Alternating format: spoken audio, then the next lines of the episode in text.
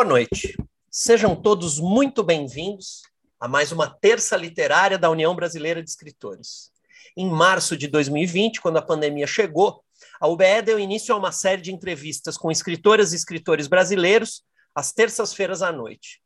Nós pensávamos que essa atividade seria provisória, mas quase dois anos depois, ela acabou se tornando uma tradição da entidade. Já entrevistamos dezenas de autoras e autores e não pretendemos parar em 2022. Todo o nosso acervo, que já pode ser considerado um retrato do momento presente da literatura brasileira, todo o nosso acervo está disponível gratuitamente no YouTube e no Spotify. Atualmente, o presidente da UBR, Ricardo Ramos Filho, que dá boas-vindas a todos vocês e a nossa entrevistada de hoje. Boa noite, pessoal. É um prazer estar aqui em mais uma terça literária com os amigos presentes uh, e recebendo com muita alegria Adriana Vieira Lomar, uma escritora que eu acabei de conhecer, acabei de ler os livros uh, dela com, com muito prazer, com muito bem impressionado. A gente vai conversar sobre isso hoje. Seja bem-vinda, Adriana Vieira Lomar, e sejam bem-vindos meus queridos amigos que eh, nos prestigiam toda terça. Obrigada pelo convite, né? É um prazer estar aqui, né? Com essa, é com você, Ricardo, Rogério, com essa turma, né? Turma da pesada, que eu, eu considero. Adorei o convite. Obrigado, Obrigado Adriana. Obrigado. É uma alegria para a gente ter você aqui. A entrevista já começa. Só vou pedir para o nosso vice-presidente Ricardo Fernandes, que vai fazer a mediação das perguntas do público na segunda parte, para o Ricardo Fernandes dar um salve para todo mundo, é, dar um, um, oi, um boa noite para vocês. Oi, Adriana, tudo bem? Oi, pessoal. Oi, Prazer tudo bem? Com... Prazer. E aí, Xará? Prazer estar com vocês aqui. Adriana, como o Rogério falou, eu vou estar olhando aqui as perguntas do, do Zoom e do YouTube, e depois que acabar a entrevista, é, eu vou falar as perguntas do YouTube e aqui do Zoom para você responder, fazer essa mediação com você, tá bom? Perfeito. Ótima entrevista para você. Obrigada. Obrigado, Ricardo. Só para avisar o pessoal, as entrevistas da UBE acontecem às terças-feiras, às 19 horas, exatamente como está acontecendo agora, via Zoom, com transmissão pelo YouTube. Todo o nosso acervo, também já disse isso para vocês hoje, está disponível no Spotify e no Google no formato de podcast. Nossa convidada é Adriana Vieira Lomar. Ela é carioca e passou parte da infância e da adolescência em Maceió.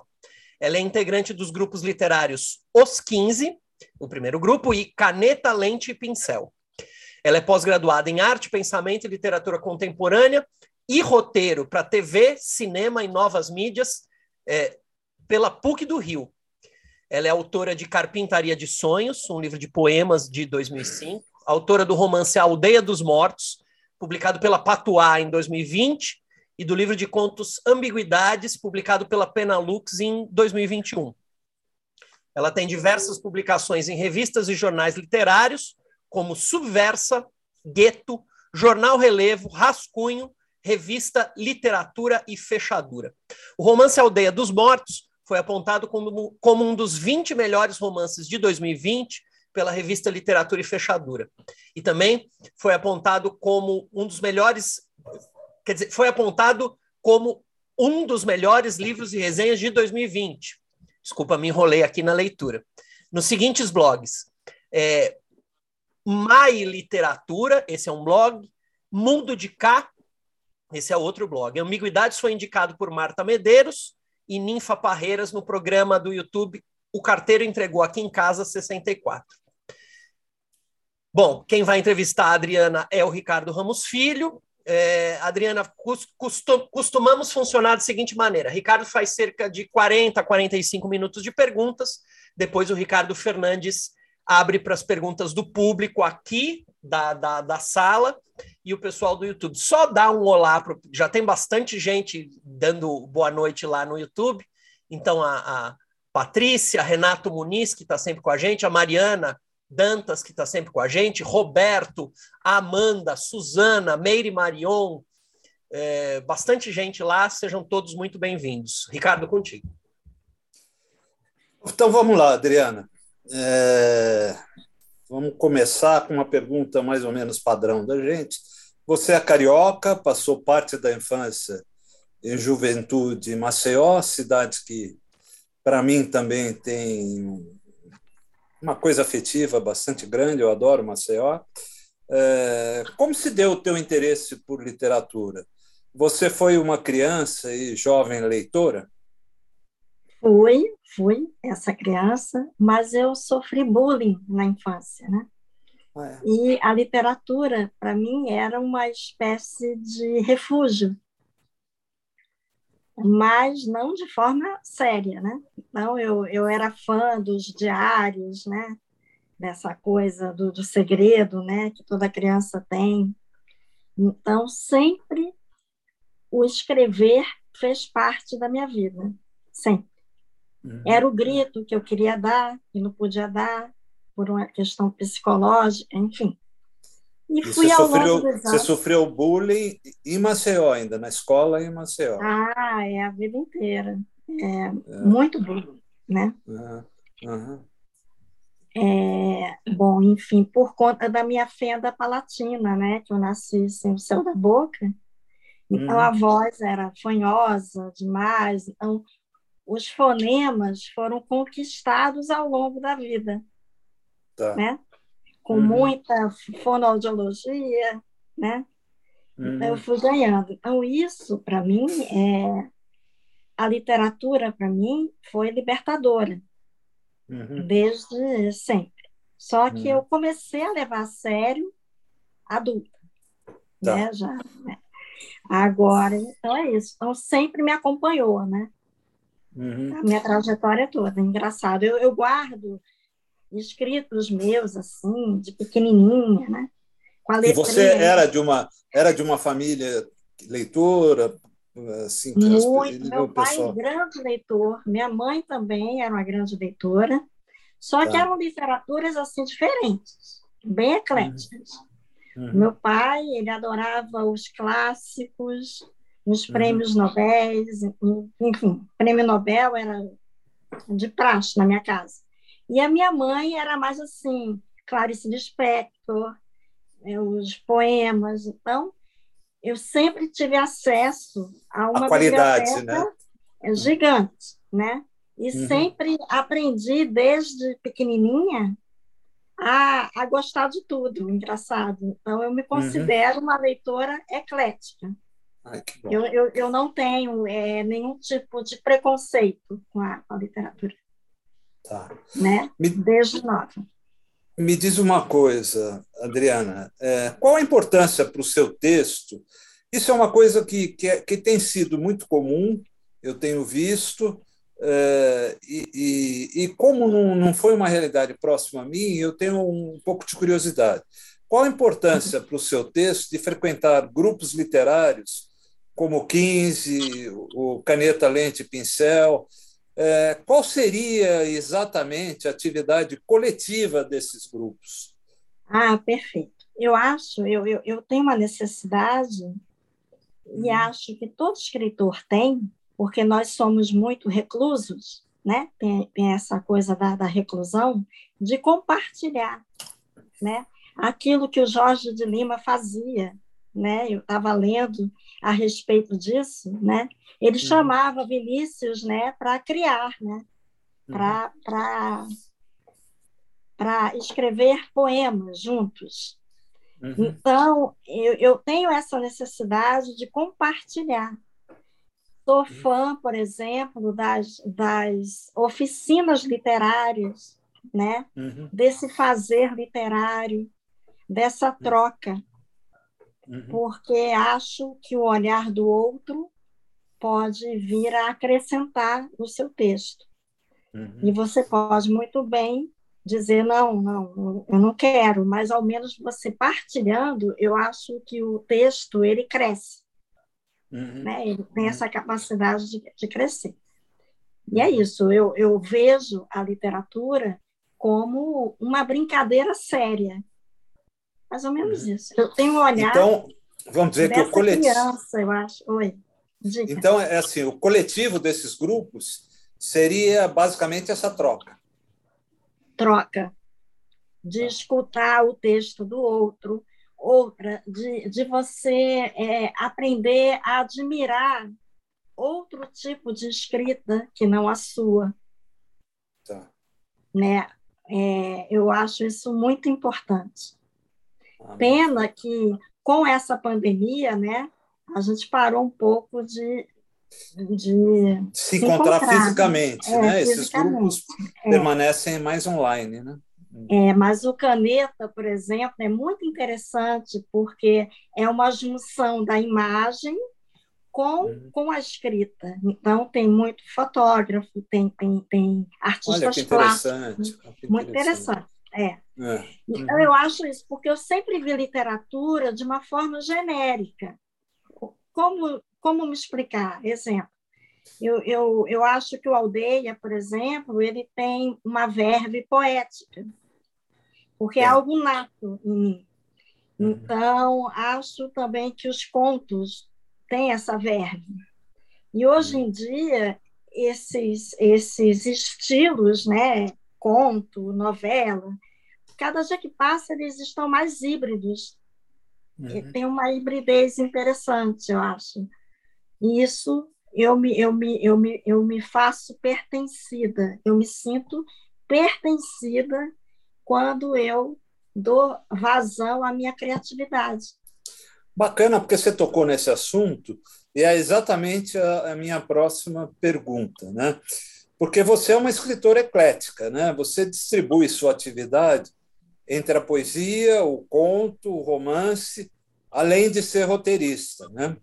É, tem algum desses gêneros no qual você se sinta mais à vontade? Você se considera mais poeta, mais contista, mais romancista ou não? É tudo está tudo é no mesmo perdão no mesmo é prato. Muito... Uhum, perdão, é, é, é, muito curioso porque, por exemplo, agora nesse momento eu, eu estou escrevendo o meu próximo romance, né?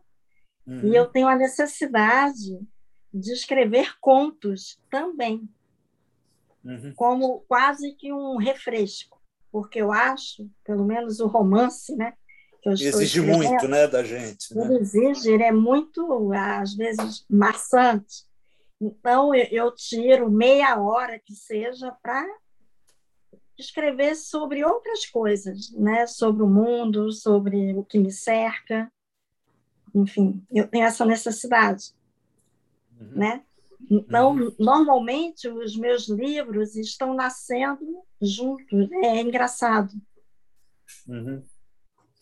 Mas houve, houve assim, vamos dizer, é, na tua cronologia, você foi primeiro para poesia, publicou primeiro poesia, depois romance, depois conto, agora está escrevendo romance.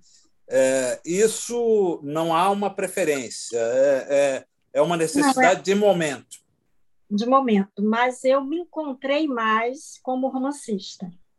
Você ah, assim, ah, tá. me, me deu uma satisfação maior. Tá, tá. Né? Eu Não, me sinto mais. mais eu, eu acho interessante, porque o romance é, é você tem que escrever todo dia, senão você perde o liame. Tem que começar né? a ler de novo tudo outra vez, começar né? tem que voltar. Então, eu gosto disso. Isso tem a ver com o roteiro também.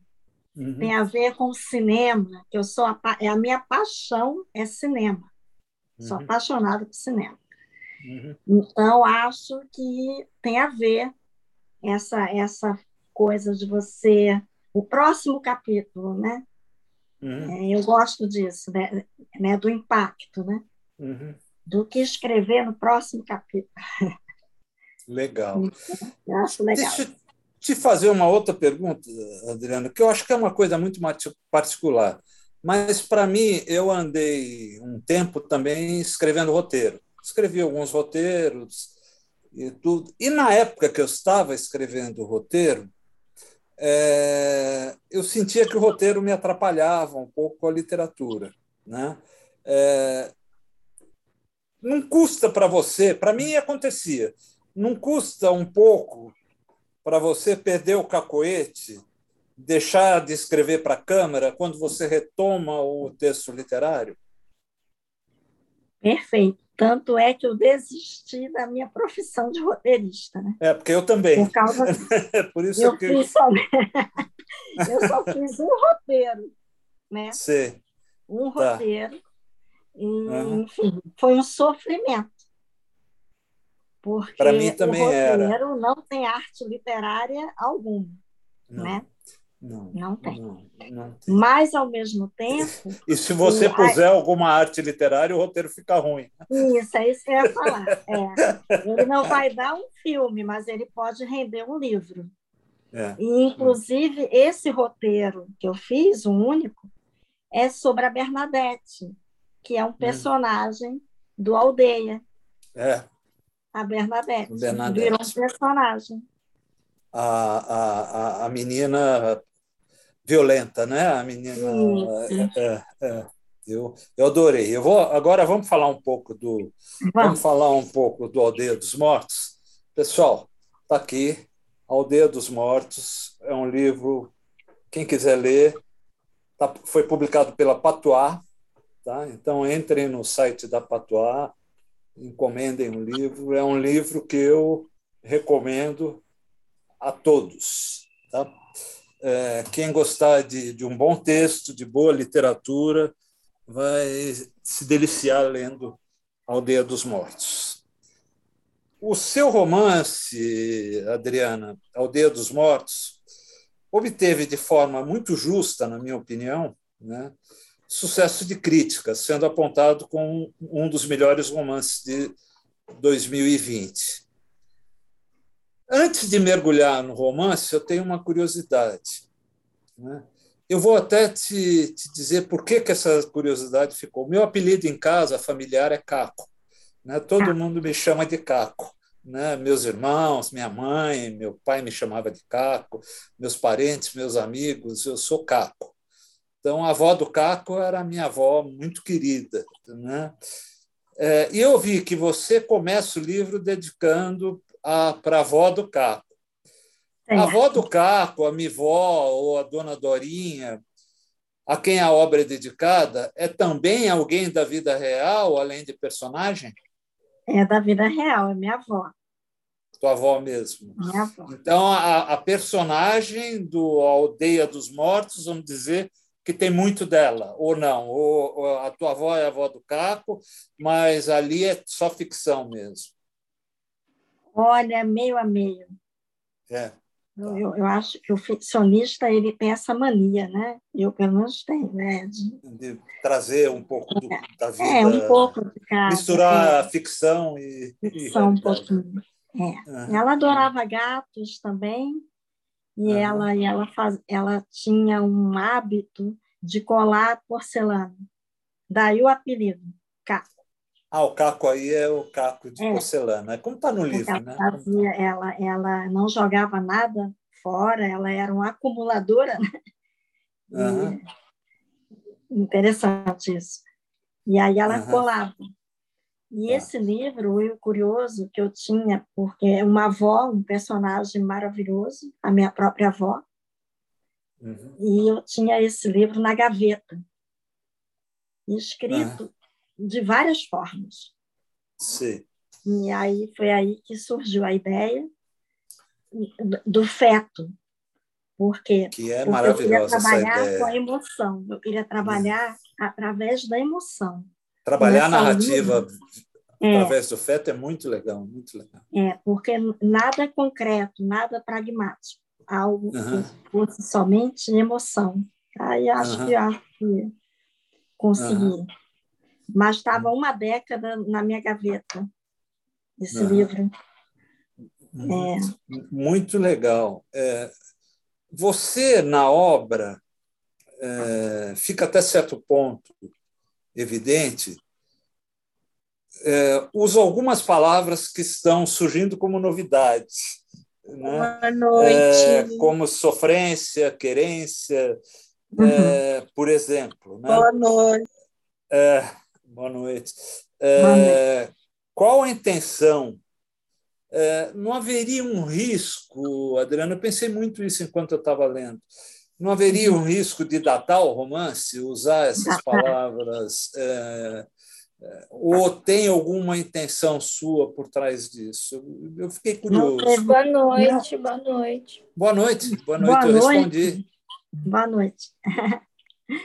Boa noite, gente. Oi, minha Oi. gente, tô morrendo de vergonha. Gente, a Juliette está aqui, Oi. meu Deus. Oi. Oi? Gente, a Juliette, não acredita, é sério. Opa. Opa, alô? Gente, o que vocês estão falando sobre que obra, de que livro?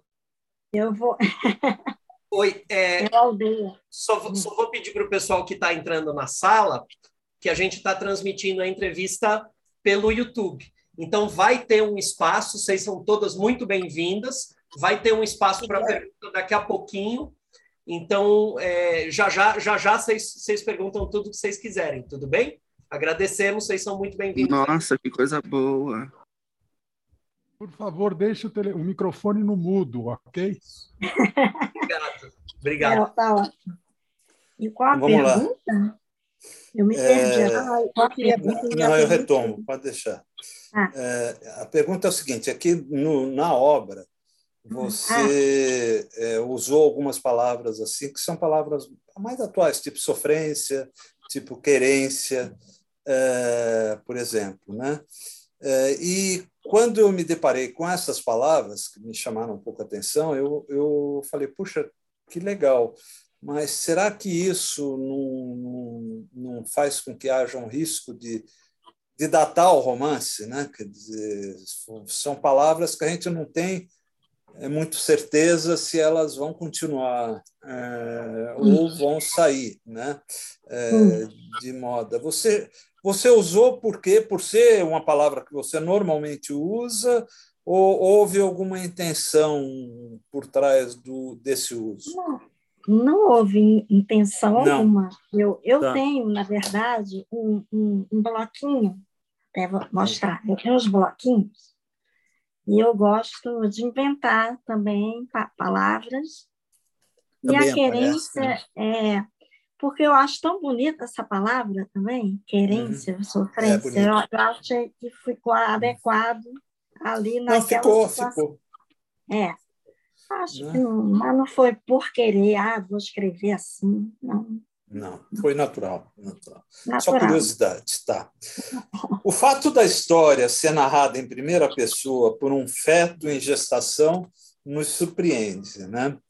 Em um primeiro momento, mas rapidamente, até pela qualidade da linguagem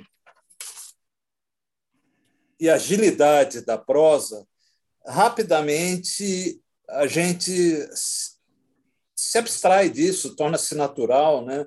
deixa de provocar estranheza. Né? Os sonhos também ajudam a, a, a formar o contexto. Né? É, curiosidade de escritor. eu acho que você já respondeu um pouco isso. A intenção foi essa desde o começo, é, de ir até o final com o futuro bebê narrando? O futuro bebê é, contando a história era uma coisa. Pelo que você acabou de dizer aí, você só, só resolveu depois, né? Só resolvi depois. Inclusive, uhum. o título né, era, né, era Mulheres Extraordinárias, um título meio, uhum. meio clichê. Fui, uhum. fui mudando. Aí eu relia, lia.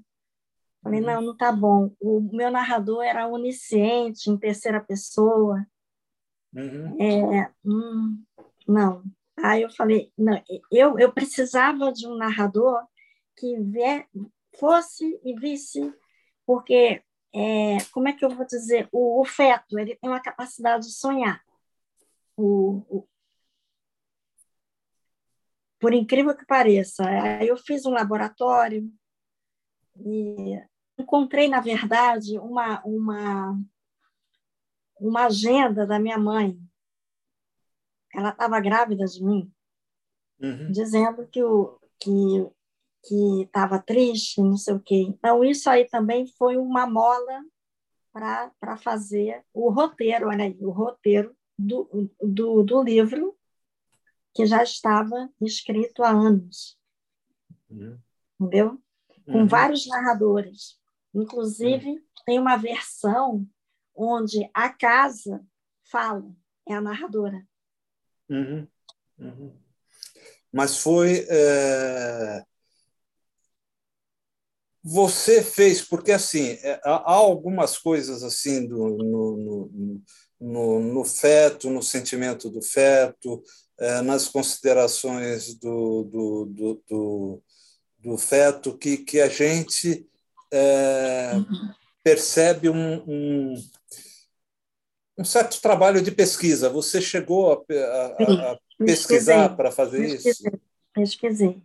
E, eu, e, eu, e, eu, e é importante que eu diga uma coisa, que eu não sou contra o aborto, porque uhum. houve, inclusive, uma, uma crítica, assim, alguém comentou, perguntou se esse uhum. livro era, era contra o aborto. Não, longe disso. Nunca. Uhum. Não é essa a uhum. intenção, né? Uhum. Porque a gente tem que tomar muito cuidado, né? Está acontecendo no Brasil uma, uma coisa estranha, uma polarização, e isso aí não tem nada a ver. O fato uhum. de escolher um narrador feto era para para que ele conseguisse ir e voltar e contar aquela história através do afeto. Uhum. Só isso. Uhum. Sem delongas, sem, sem falar de aborto. Legal. Porque há isso, né? essa panfletagem. Né? Uhum. Até porque é. o, o Brasil hoje está tá estranho. Né? Uhum. É, tá, tá, tá muito difícil da, da gente. As pessoas viver, não né? estão pensando, parece, né? Uhum. Elas não questionam, né? Nada. Né? Escuta, deixa eu. Eh, antes de eu continuar, é, é, eu, eu pediria. Rogério, eu acho que tem tem gente aqui que está é, tá, é, é, tá querendo bagunçar o coreto. Né? É. Então, é assim, isso, é isso daqui é, é, uma isso daqui é uma entrevista de literatura. É, então, é, de, quem tiver, quem entrou que está afim de brincar, ou para de brincar ou sai. Né? É, está se expressando mal. É. Mas deixa expressar, não tem problema não. Aí a gente questiona aqui. Aí. É, você, tem, tá. você, tem como, você tem como tirar? Tenho, tenho. Então pode, pode tirar, vamos, pode tirar. Beleza. Pode tirar. Não, mas aí deixa ela não, falar. Não, não, pode tirar. Ih, tá, tá meio feio mesmo. Tá, a coisa tá, tá, tá passando um pouquinho do. É, é. Pode tirar. Pode tirar. É... é. Então, vamos lá, vamos lá. Vamos é, lá. engraçado, pode, pode, pode seguir. Tá? É, porque não tem, é. não tem cabimento ficar. É, é, é, assim, vai tirando a atenção da gente. Eu, pelo uhum, menos, sou assim. Sim. Eu vou é, ficando, me desconcentra. Tá? É. tá bom? bom? Então, vamos lá.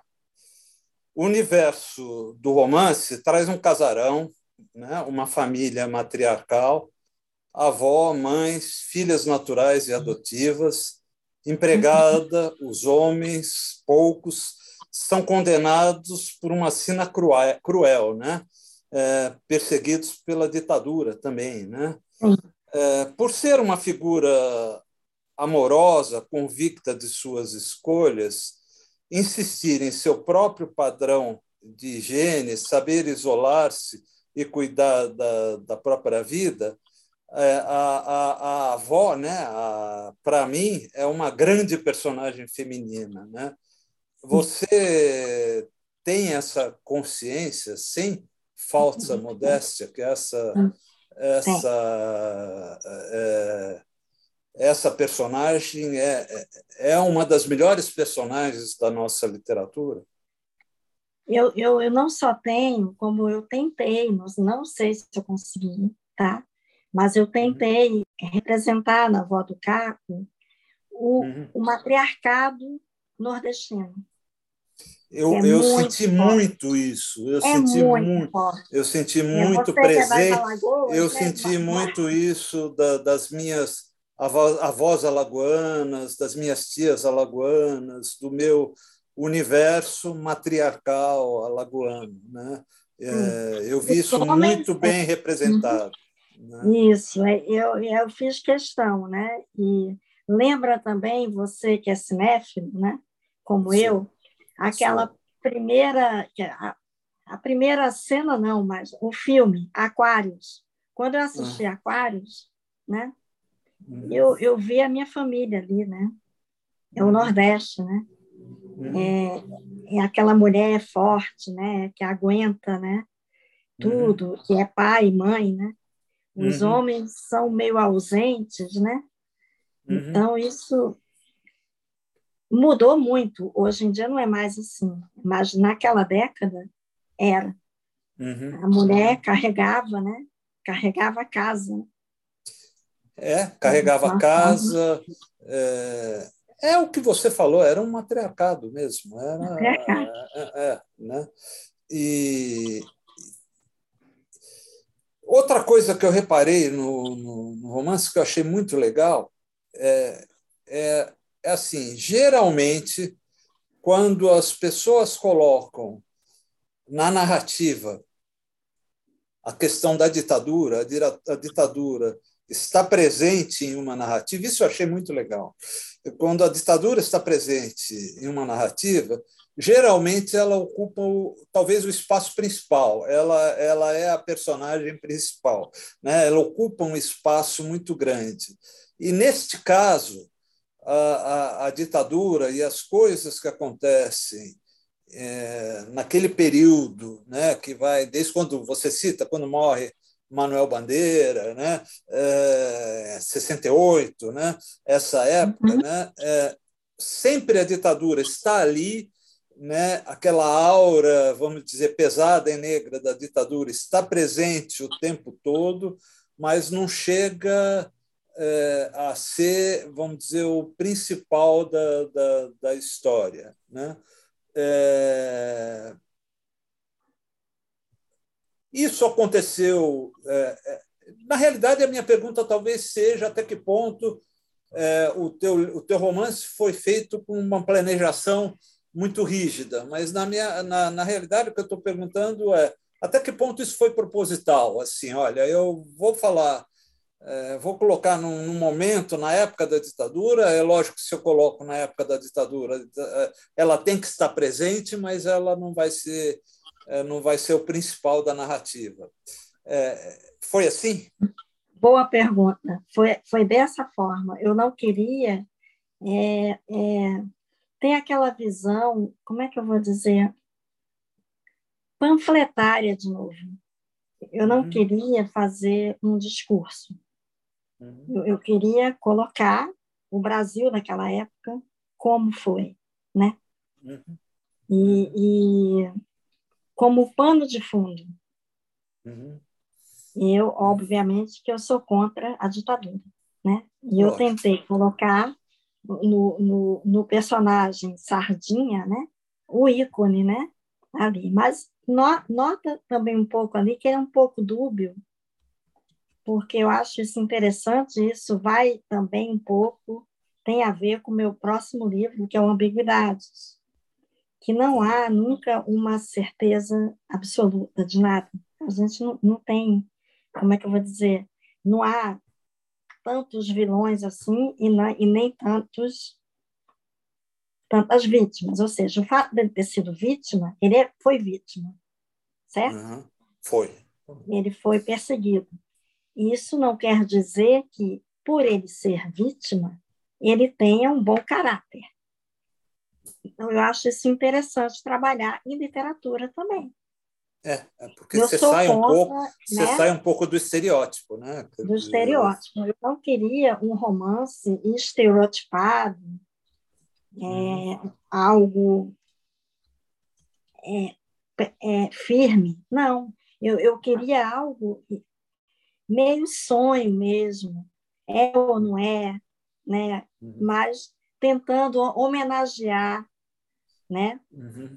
A literatura Daí a minha preocupação, né, quando eu cito Manuel Bandeira, nasceu tal dia, nananã, William Faulkner ganhou o Nobel, uhum. papá, e também mostrar o Brasil naquela época. As uhum. botas, né? o marchar, ou seja, um absurdo, né? a uhum. opressão, né? mas de uma forma mais suave. Uhum. Isso não quer dizer que não foi dito.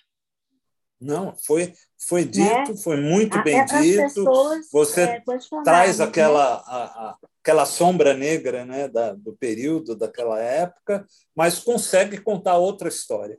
Né? Quer dizer, não, é, não, é, não, é, não é só, só, a, só a, a, esse drama dominando tudo. Né? Dizer, tem, uhum. tem uma outra coisa. Né? Isso eu achei muito legal. E essas referências literárias que você cita no, no, no, no romance? Por exemplo, para mim, embora eu reconheça que não seja talvez o maior poeta brasileiro, mas o meu maior poeta brasileiro é o Manuel Bandeira. Né? Quer tá dizer, né? É, eu gosto muito do Faulkner também. É, essas, é, porque geralmente eu emendo isso na primeira pergunta, né? É, aquelas, aquela leitora que começou desde criança e, e, se formou leitora a ponto de virar escritora, escritora, quais são as referências literárias dela? Quem são os escritores que estão aqui no coração para você? No coração, os brasileiros, eu vou falar primeiro. Tá Manuel Bandeira, Manuel Bandeira, Carlos Drummond de Andrade, Ferreira Goulart. Eu sou muito eclética, meu Você Deus. é muito da poesia também, né? É, muito. É. Jorge de Lima, apaixonada por ele também. Bom, quem viveu em Alagoas é, tem, é. teve a presença de Jorge de Lima muito, muito, muito próxima. Forte. Né? É. Graciliano Ramos. Me uhum. cresci lendo Vidas Secas, São Bernardo, adoro São Bernardo. Uhum. Uhum. É, Caetés, né? Memórias de Cárcere. E tem um autor que eu acho uma, uma grande injustiça, acho mesmo, é o Lima Barreto, que eu considero melhor romancista do que Machado de Assis. Ah, é? Pena, é. gosto do Machado, da ironia dele, mas uhum. acho que o Lima Barreto navega melhor no romance. Engraçado, eu, uhum. Eu é gosto muito também. Eu, gosto eu muito gosto. dele. Uhum. É, e os internacionais, né? Eu, adoro, eu amo. Né? É, uhum. Uhum. Roth, uhum. apaixonada. Uhum. Legal. É, tem, uma, que... tem uma autora italiana, é a Grazia Be, Be, ai, é Grazia Bele, Beleda? Maravilhosa. Eu ganhou Nobel, ah, ganhou é? Nobel de, 20, de 40, primeira tá. mulher a ganhar. Um Nobel de literatura. meio surrealista, sabe? Meio, meio... Sei. Muito uhum. interessante ela. E Gabriel tá. Garcia Marques. Uhum. Maravilha, maravilha. Eu queria agora ir um pouco para o livro de, de contos, uh, ou, ou ambiguidades. Tá? É, e aí, falando dele, falando um pouco de uma característica que eu acho que é um pouco sua. Né? O tempo parece ser é, um dos seus eixos temáticos mais presentes. Né? Ele aparece no romance, mas também está muito presente nos contos de ambiguidade. É, por quê? É realmente um, um uma preocupação tua? Você é, é uma pessoa ligada no tempo com tanta força? É, é, tá ótima pergunta. Ligado.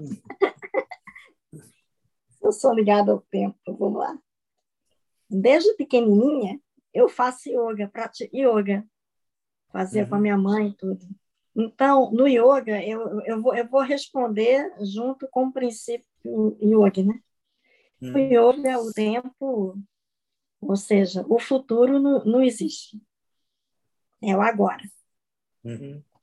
E, e, essa, e o tempo, para mim, é uma das noções mais bonitas Por que, que eu digo isso? Eu acho a ruga interessante, eu, eu acho a vivência, a...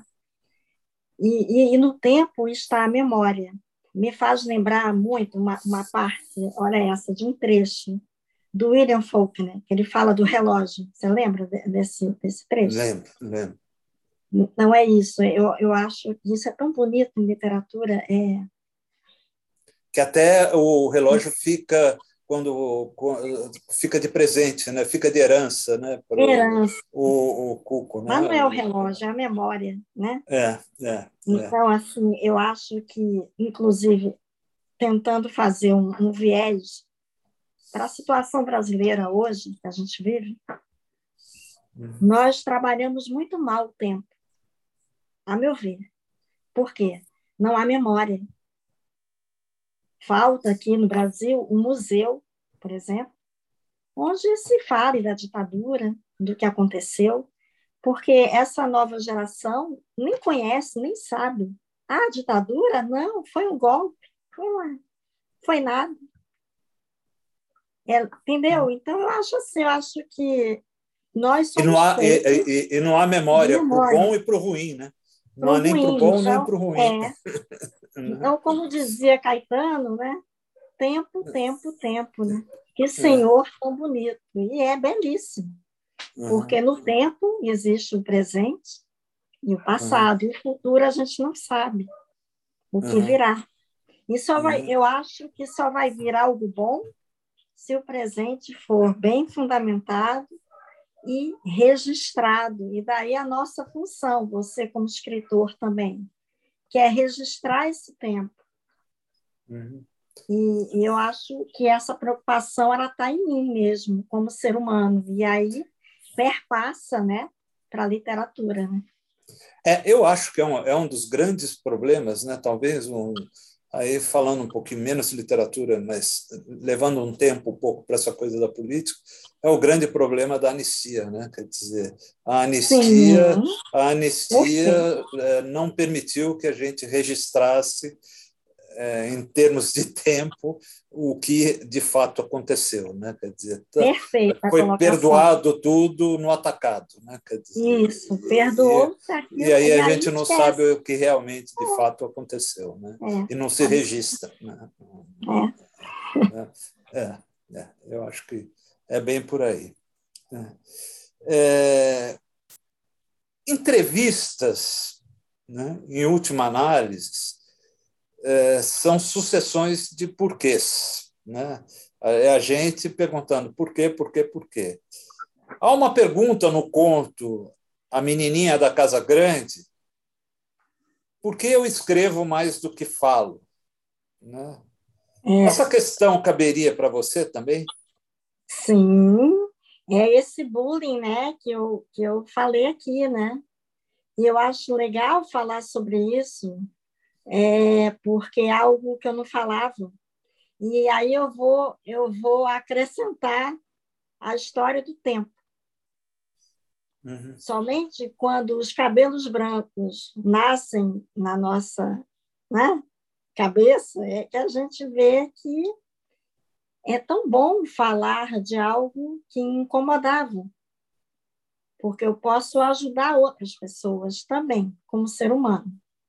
E hoje eu me sinto tranquila em falar. Anos atrás, com a, com, com a imaturidade, eu não falaria isso.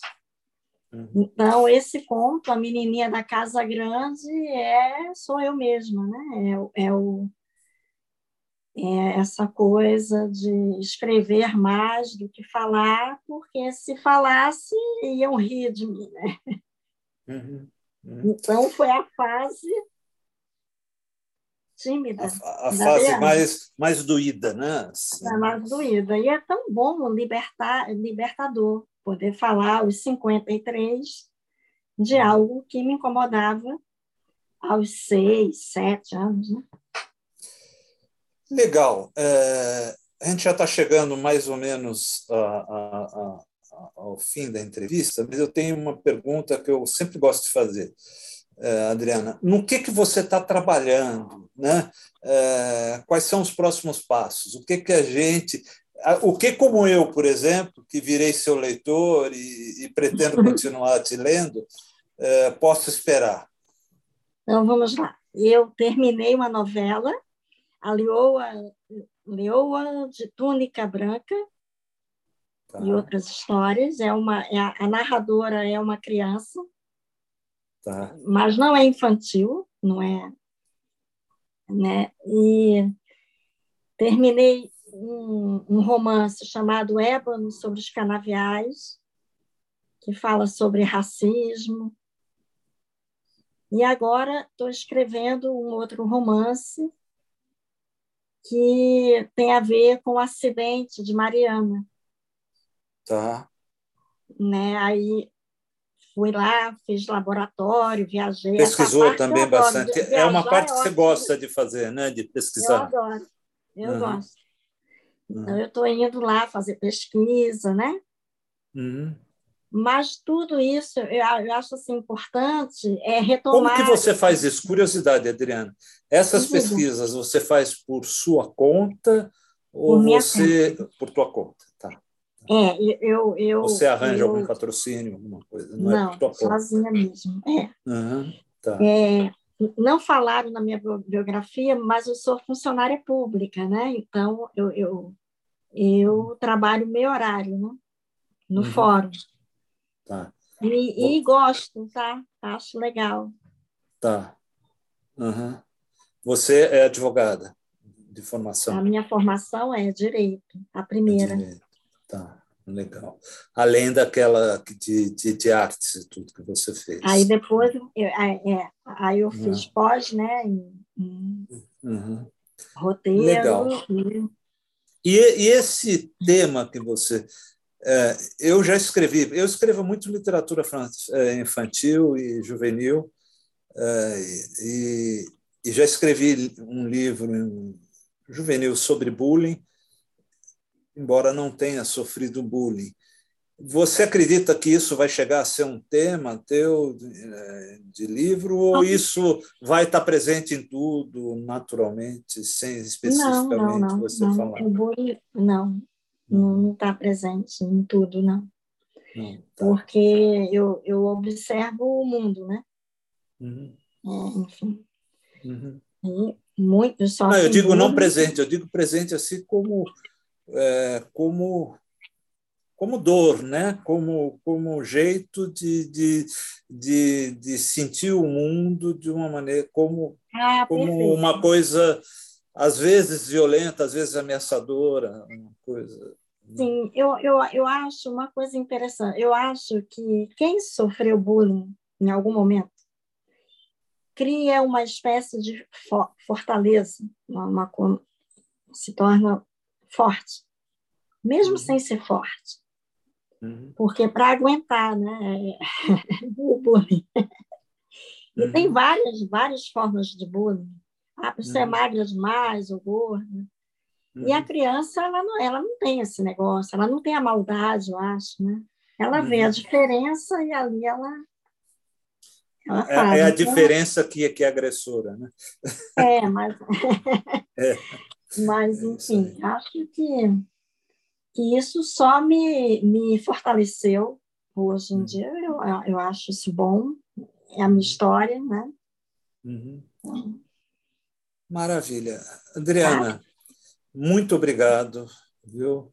É, foi uma delícia conhecer o teu texto, a tua literatura. Eu li com muito prazer, é, gostei muito do, do, que eu, do que eu vi. Parabéns. Obrigada. Obrigado. Obrigada mesmo. É, Xará? Oi, Xará, tudo bom? Adriana, você. tem muita gente aí no YouTube participando, aqui também. Tem muitas perguntas aqui. Eu vou ler alguns nomes que estão no, no YouTube. Muita gente aqui te dando parabéns. Ah, tem a Patrícia, o Renato, que está sempre com a gente.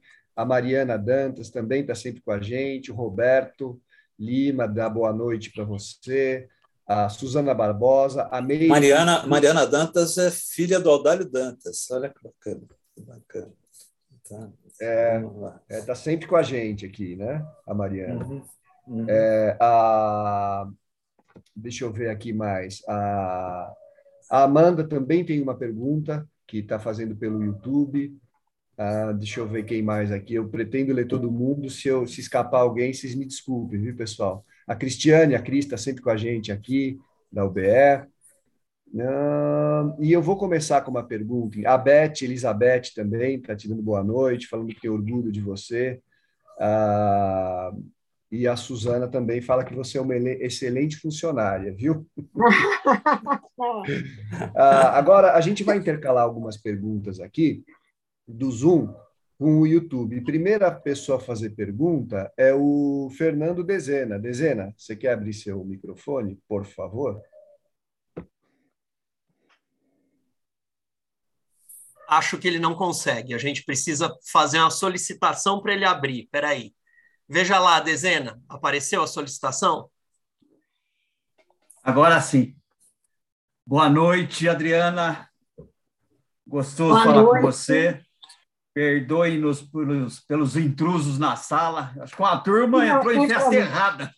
Ela estava em Não outra tem problema festa. nenhum, mas isso é ótimo. na, na festa errada. Perdão. polêmica, não tem problema. Viu, Adriana? Eu gostaria de voltar a falar sobre poesia e prosa. Então, você disse aí que a prosa é, é muito mais gostoso do que a construção em prosa é mais gostoso que a poesia. Eu concordo plenamente. Dá o que o romance dá muito trabalho, mas é um trabalho gostoso. Eu concordo plenamente. É, eu acho que a, a, a poesia ela constrói outros caminhos no nosso cérebro, faz outras sinapses diferentes da, pro, da prosa. E eu gostaria de saber, aí como você falou, não, meus trabalhos que estão sendo feitos são todos eles em prosa. O que, que aconteceu com a poesia, meu Deus do céu? Não me Ai, deixa tá preocupado. Ela né? continua viva ainda aí, te cutuca de vez em quando, ou Me ela cutuca. está... Me Cutuca. cutuca. Sei. É, é, é curioso isso. Eu, eu corro todo dia, né?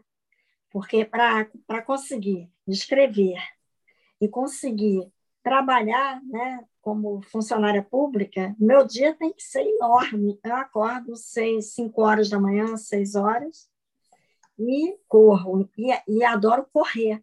Às vezes vem poemas, assim, frases, aí eu chego. Então eu tenho essa necessidade, né? Orgânica. De escrever, é. Mas eu acho que o, o meu pensamento ele é meio poético já, né? Entendi. E aí eu ando assim com a necessidade de escrever epígrafes nos capítulos em prosa com poemas meus. Às vezes rola isso. Bacana. Você acredita que eu corro também? Vou aproveitar bem o dia, porque eu Gosta trabalho também. Eu corro também e a poesia vem também na corrida. Ó, Às vezes-. Às, é. às vezes eu pego o celular e gravo, né? Porque senão foge aquela ideia, fu- fugiu, acabou, né? Às vezes eu pego o celular, né? Eu levo o celular na corrida para marcar o tempo, tudo. Aí eu gravo aquela frase, ou aquele pedaço, ou aquela ideia, entendeu? Para depois, a hora que eu chego em casa ou no momento adequado, eu trabalhar aqui, aquela ideia ou aquela frase, aí eu trabalho na, na, naquele, na, naquela Isso aí. poesia.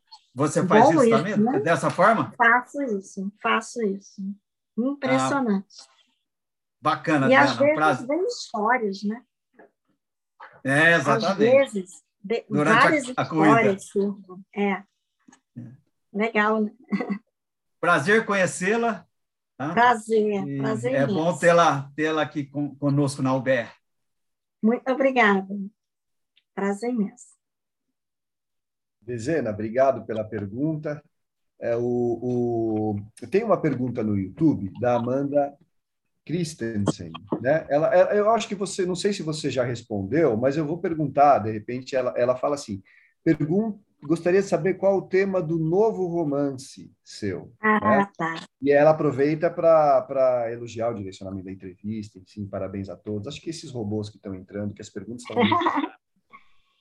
É, esse, esse novo romance, ele, fa ele fala sobre o acidente ambiental, né, que ocorreu em Mariana, E também ele tem a, a temática do imigrante, né? a história de uma brasileira que está na Espanha.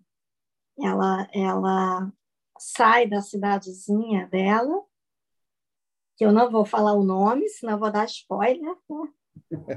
Ela sai da cidadezinha porque ela perde a forma de viver dela, né? Enfim, o ganha-pão, é, é isso. E tá para então, tá sair, Adriana? Como é que tá? Não, eu ainda estou escrevendo e eu tenho um grupo, né, que, que quem comanda é o Elias Fajardo, que são escritores, e a gente se encontra quinzenalmente para conversar sobre os nossos romances. Então, está sendo escrito, é, compartilhado. É. É, e é o que você falou, né? A, a visão, do, a, a, leitura do outro sempre traz uma, uma modificação, uma sugestão que você pode aceitar ou não, né? Uhum. Você que tem a estrutura na sua cabeça, mas é, é sempre um, uma visão interessante, principalmente nas falhas, né? Que sempre tem, né? Sim, eu, eu acho. E eu acho que o texto ele tem uma capacidade de, de crescer. É, o fazer literário é algo tão solitário, né? E, e aí eu gosto de, dessa troca, né? Dessa Houve, né? E outra, eu, eu, eu, eu, acho também que tem uma, um lance legal, uma coisa bem legal, que é, que é o respeito com o trabalho do outro. Né? É verdade, é, é, muito bacana. Olha, o, o, o, o, desculpa, você quer falar mais alguma coisa? Ou posso não, fazer não, outra pode, pergunta? Pode. Ah, não, tá não sei se muita pergunta aqui, Amanda, né? É, ela está no YouTube aqui. É. Tá. Se ela tiver alguma, alguma outra colocação, é, aí eu até peço para ela escrever aqui. Uh, Adriana, o, o Rogério quer fazer uma pergunta, mas ele me disse aqui que é a mesma pergunta da Meire, que, que perguntou pelo YouTube. Né? Então, vou fazer as duas em uma aqui. Ela gostaria de saber, gostaria que você falasse um pouco da sua rotina de escrita. É, quando você prefere escrever e, e te dá os parabéns pela entrevista. Você já falou que escreve em meio período, né? Acho que ela ah, entender um pouco mais Perfeito. como funciona isso. Eu, eu prefiro escrever no amanhecer, de madrugada, de manhãzinha, e no entardecer, caso eu tenha essa possibilidade. Não me pergunte por quê, mas eu prefiro. É... Antes, do, antes de você ir trabalhar, é isso? Antes de trabalhar.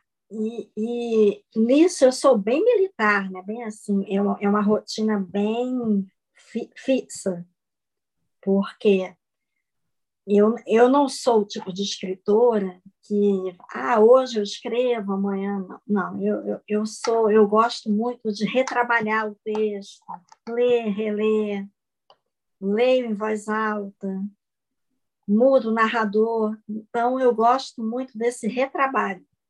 Então, para isso acontecer, eu preciso ter pelo menos duas, três, quatro horas. Quando eu me aposentar, aí vai ser ótimo, né? É. Aí eu vou escrever a parte.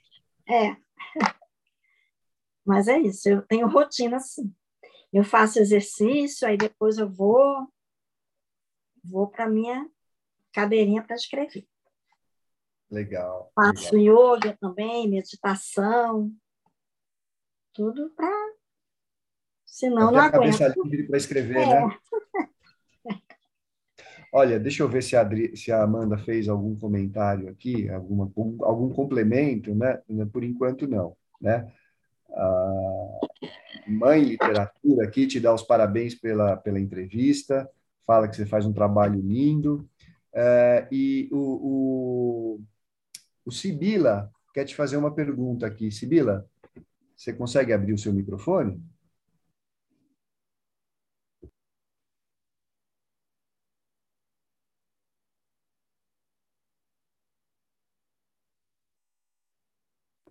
Deixa eu ver aqui, só, só um minutinho. Ah. Deixa, ó, vou, vou, te, vou te pedir para. É, eu... Abri, acho que conseguiu. Abriu, né? Abriu. Abriu. Oi, Adriana, boa noite. Muito bom ter Boa você noite. aqui com a gente na, na UBE, é um prazer muito grande te receber, não é? E, Adriana, se você me permite, eu vou fazer uma pergunta que caminha um pouco pela sua veia literária e pela sua veia de roteirista. Eu, eu, o meu mestrado na USP foi exatamente sobre isso, a interrelação dos meios, né? E então eu queria caminhar sobre essas duas possibilidades, possibilidade, desculpa, essas duas possibilidades de narrativas. Eu, ah, há um, coisa de uns 20, 20 e poucos dias atrás, eu recebi um grupo de jovens já universitários, no começo da, da vida universitária, e eles me falaram, Sibila, eu não consigo entender na literatura o que foi a ditadura no Brasil.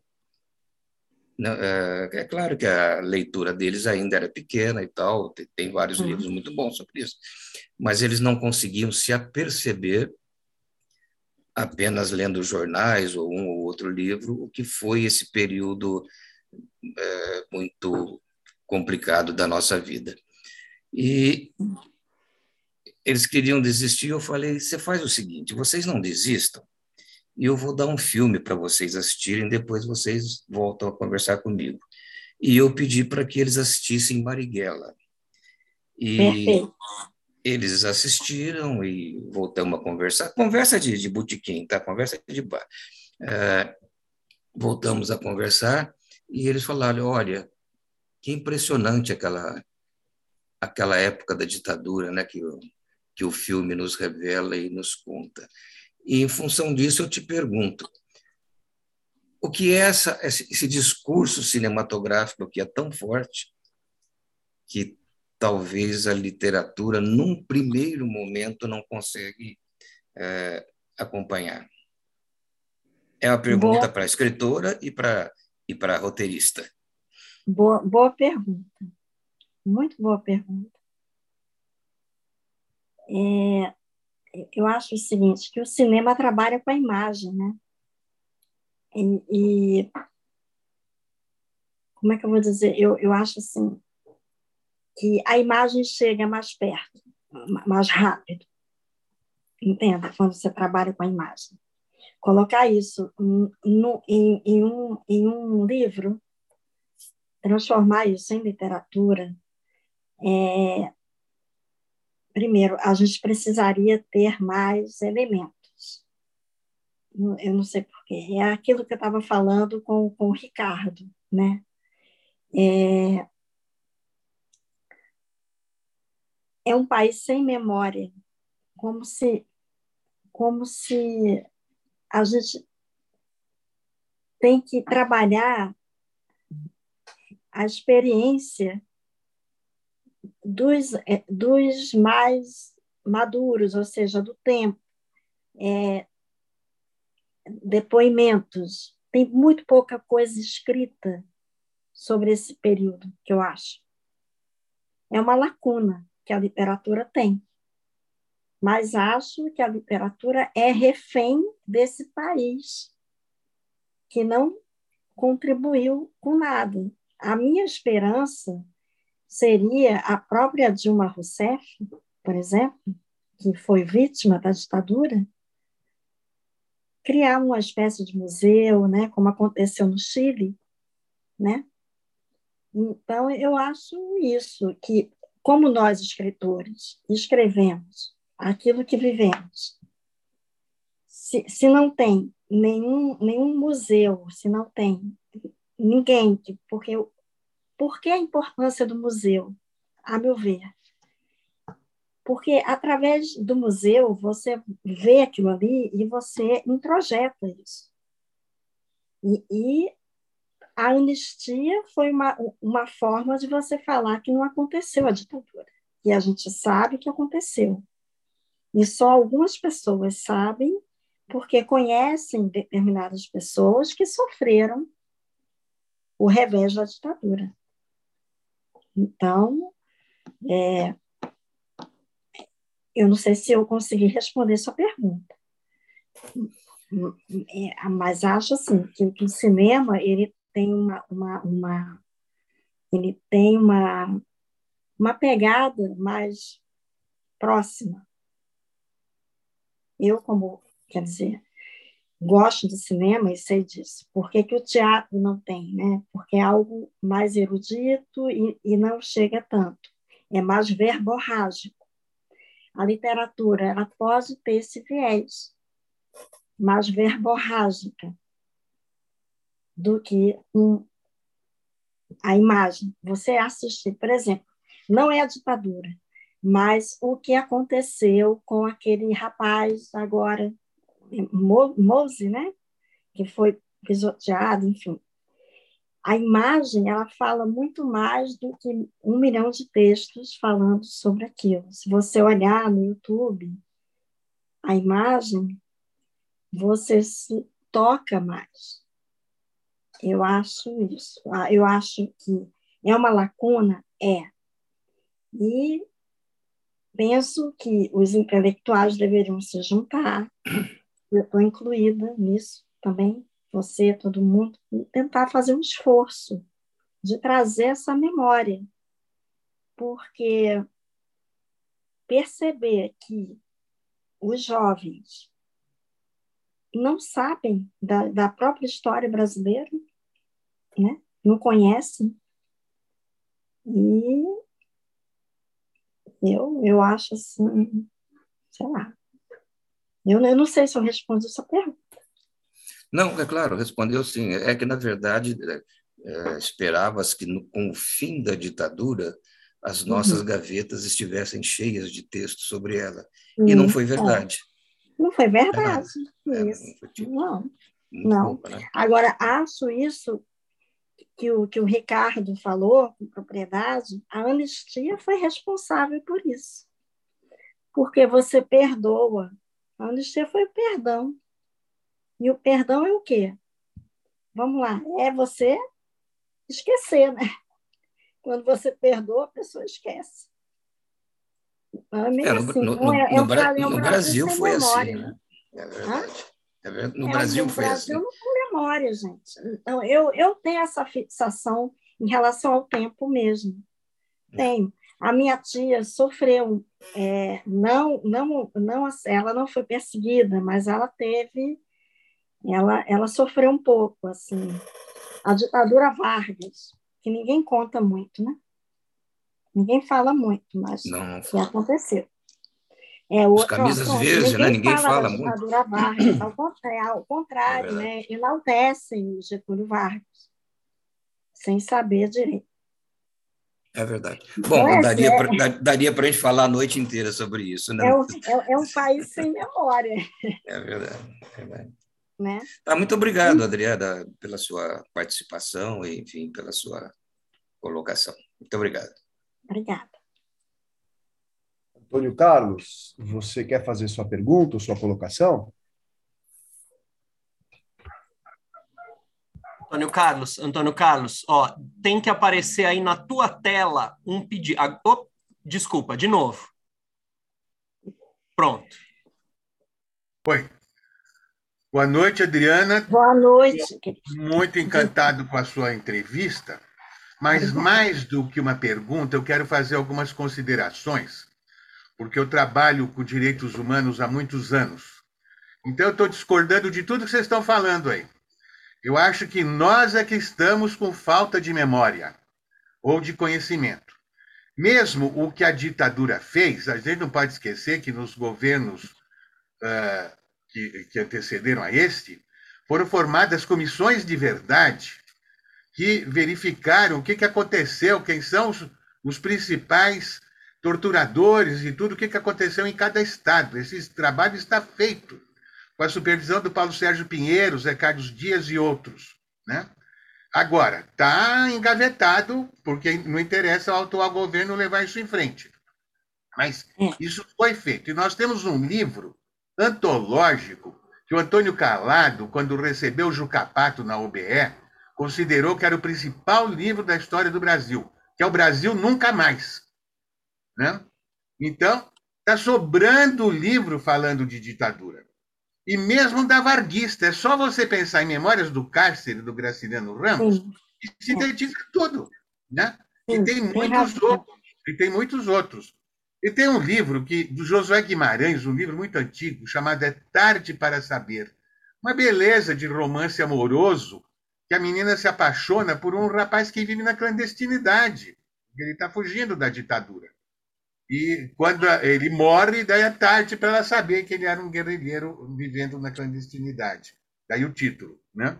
Nós temos batismo de sangue do Frei Beto, nós temos Zélio do Inácio de Loyola, nós temos livros do Renato Pompeu, e no cinema também, nós temos o ano em que meus pais saíram de férias, filmes como Batismo de Sangue, como Cardeal da Esperança, tá sobrando filme aí, gente. Esse filme Batismo de Sangue, que eu até não gosto muito porque tem muita tortura explícita, eu ainda considero melhor que o Marighella. Porque uhum. o Marighella livro é muito melhor que o Marighella filme, né? que passa en passant de certas uh, coisas importantes, como, por exemplo, o envolvimento dos, dos, dominicanos na história e na morte do Marighella. Então, nós temos aí uma farta bibliografia que não me ocorre agora, mas temos, né? e também filmes. Nós temos muitos filmes. Então, é só uma questão de pesquisar, ler e assistir.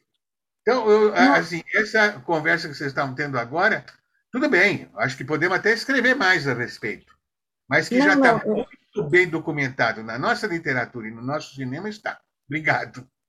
Não, não, eu sei. É só um, um adendozinho. Eu concordo, mas a gente precisaria popularizar essas informações. E, e, como é que eu digo? Através do meio de comunicação, através é. de um museu. Eu estava me referindo a isso.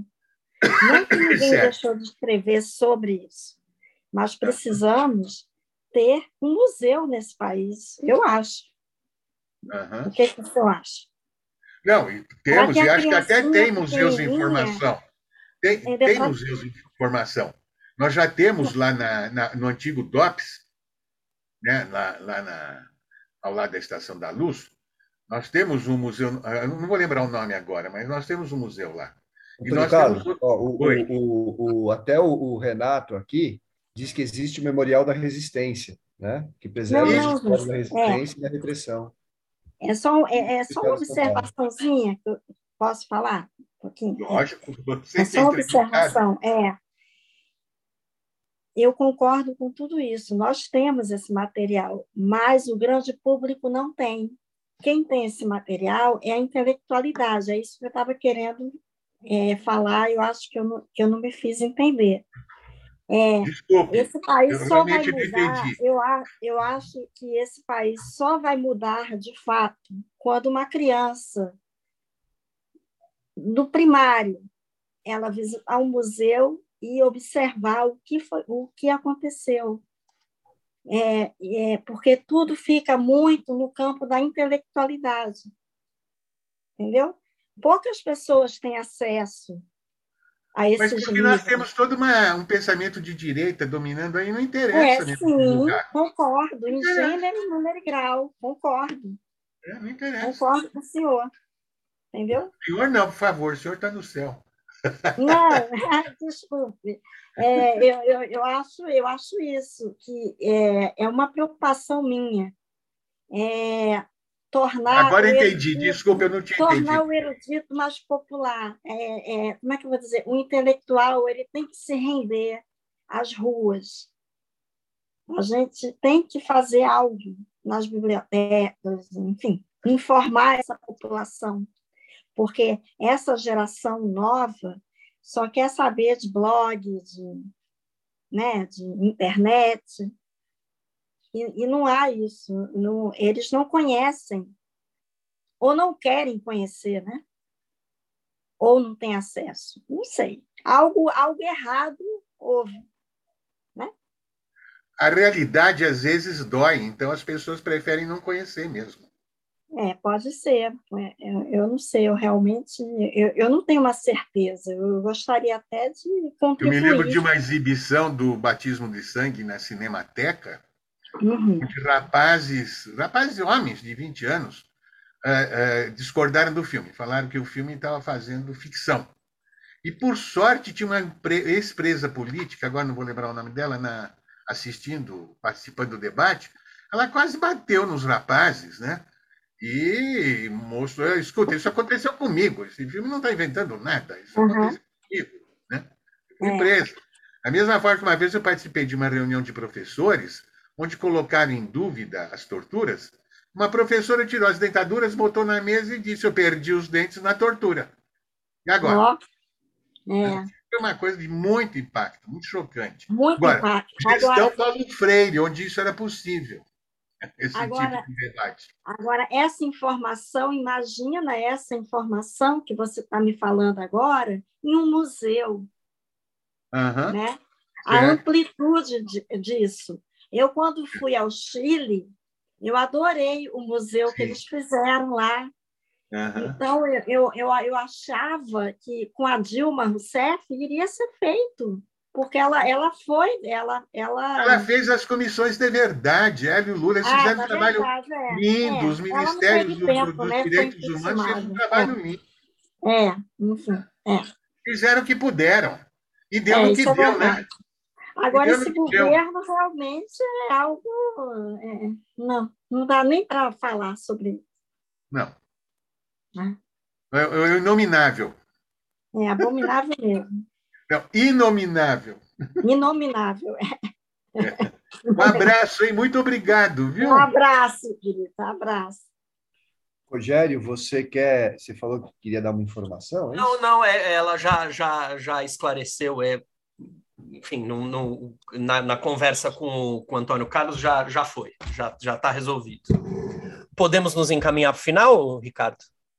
Ah, sim, sim. Acho sim, que acabaram, pessoal, né? As perguntas na. na... Acabaram. É. o, deixa eu ver se tem mais alguma colocação aqui. Gente, se no YouTube me, me fugiu alguma coisa, vocês vocês me desculpem, mas é, eu, acho que eu, eu, acho que eu li tudo. Sim. É, o pessoal do YouTube também eu, eu, acho que redundou um pouco nas coisas que a gente falou aqui. O pessoal do YouTube falou do Memorial da Resistência, falou do batismo de sangue, falou do.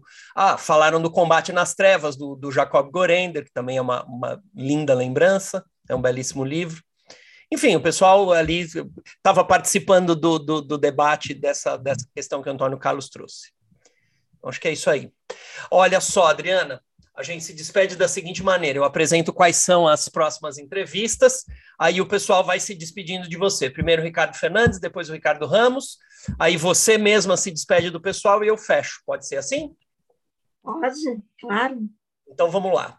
Eu vou colocar aqui na tela de, de vocês o, o, o slidezinho que a gente usa toda semana para divulgar as próximas entrevistas. Então a gente tem é, na semana que vem Joana Ramos. Eu, eu, eu só que eu não estou conseguindo fazer o efeito, né? Que ia aparecendo.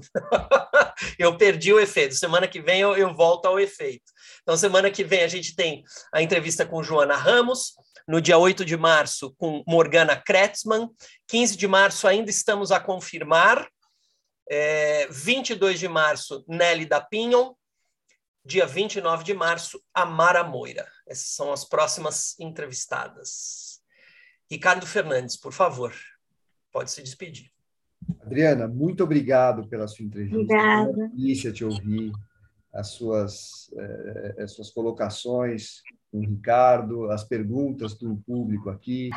Eh, agradeço também a todos aqui que estiveram com a gente no, no, pelo Zoom e também pelo YouTube, que foram muitas colocações aí que só enriquecem o nosso debate e a sua conversa, a sua explanação. E da minha parte, eu adorei. Muito obrigado. Obrigada.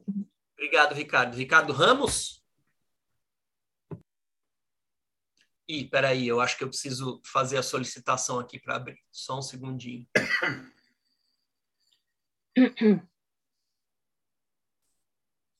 Espera aí, Ricardo. Veja se apareceu a solicitação. Obrigado, Rogério. Bom, Adriana, é, foi um prazer conversar com você. É, tivemos um tempo aqui muito agradável, falamos de literatura, nos conhecemos, foi uma delícia. É, continue escrevendo, que você tem muito talento e a gente quer ler você, tá bom? E pessoal, obrigado. Se, se alguém achou inadequado a gente cancelar aquelas pessoas que estavam tumultuando. Me desculpa, estava atrapalhando a entrevista, não podia deixar continuar, não. Tá? É, obrigado, viu? É, eu não gosto de fazer isso, mas não tinha outro jeito. Tá não, bom? É. Obrigado para vocês, boa noite. E até boa uma noite. próxima terça literária. Tá? Obrigado, Ricardo. É. Adriana, pode se despedir. Foi um prazer tê-los vocês aqui. Adorei, adorei vocês. Tá? E é isso. Muito obrigada. O papo foi ótimo. Para nós também. Estamos aí, né? Estamos aí, para o que deve vier. Adriana, Quem muito... sabe faremos um museu, hein? Participaremos do. Foi para nós, Adriana, uma grande alegria receber você. É, digo para você o que eu digo sempre para os nossos entrevistados: a União Brasileira de Escritores é a casa do escritor brasileiro, portanto, é a sua casa. Você pode ficar aqui conosco, você será sempre muito bem-vindo. Agradeço a todos que estiveram aqui presentes. O nosso espaço é sempre aberto. É, o pessoal que veio aqui veio de uma maneira só inadequada e um pouco agressiva. Então, foi isso que aconteceu. Foi, foi mesmo. É. Um pouco é. O nosso espaço é sempre aberto. A gente tem mais de 80 entrevistas em que pessoas que a gente conhece, pessoas que a gente não conhece, sempre tem espaço para fazer pergunta. Então, é, acho que estamos muito tranquilos em, em, relação a termos conduzido a coisa do jeito que conduzimos. Muito obrigado. Foi ótimo ter você aqui, Adriana. Muito obrigado e uma boa noite a todos. Até a próxima terça literária. Boa noite.